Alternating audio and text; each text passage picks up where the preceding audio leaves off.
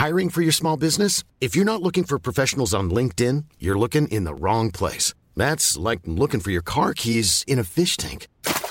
LinkedIn helps you hire professionals you can't find anywhere else, even those who aren't actively searching for a new job but might be open to the perfect role. In a given month, over 70% of LinkedIn users don't even visit other leading job sites. So start looking in the right place. With LinkedIn, you can hire professionals like a professional. Post your free job on linkedin.com slash people today.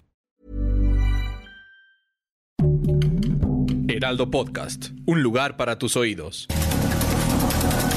Estas son las breves del coronavirus, la información más relevante sobre el COVID-19 por el Heraldo de México. De acuerdo con datos de la Secretaría de Salud, este miércoles 22 de septiembre en México se acumularon 273.391 muertes confirmadas por COVID-19, 811 más que ayer. En materia de contagios, las autoridades sanitarias han confirmado un total de 3.597.168 casos positivos a coronavirus, 11.603 más que el martes.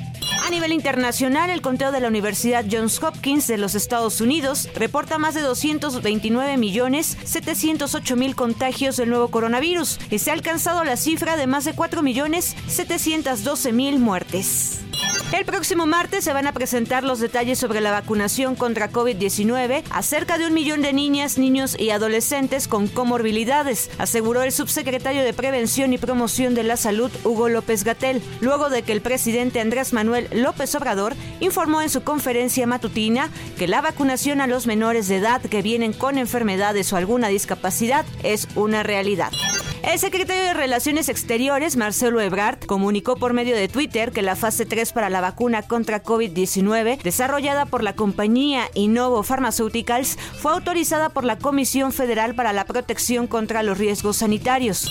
Estados Unidos comprará y distribuirá en los países con menos recursos 500 millones de dosis suplementarias de la vacuna Pfizer contra el COVID-19, indicaron altos funcionarios de la administración estadounidense.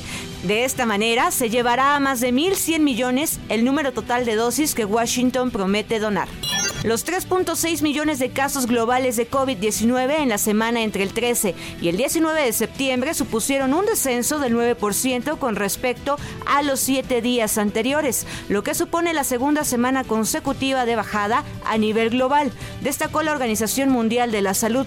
Científicos del Instituto Pasteur de París anunciaron que han descubierto en murciélagos del norte de Laos una cepa de virus muy parecida a la del SARS-CoV-2 que originó el COVID-19. Incluso las conclusiones de esa investigación están disponibles en la plataforma científica en libre acceso.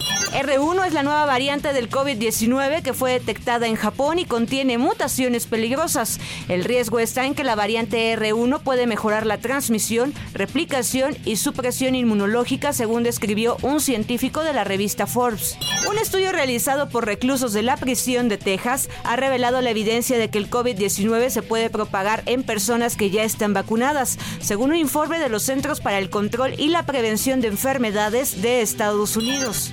La FDA estaría a punto de autorizar una dosis de refuerzo de la vacuna Pfizer contra el coronavirus en la noche de este miércoles, siguiendo las recomendaciones de un panel de expertos que la semana pasada votó a favor de que la administración de la tercera dosis sea para personas mayores de 65 años, personas con riesgo de tener un caso grave o con alto riesgo de exposición. Para más información sobre el coronavirus, visita nuestra página web www.heraldodemexico.com.mx y consulta el micrositio con la cobertura especial.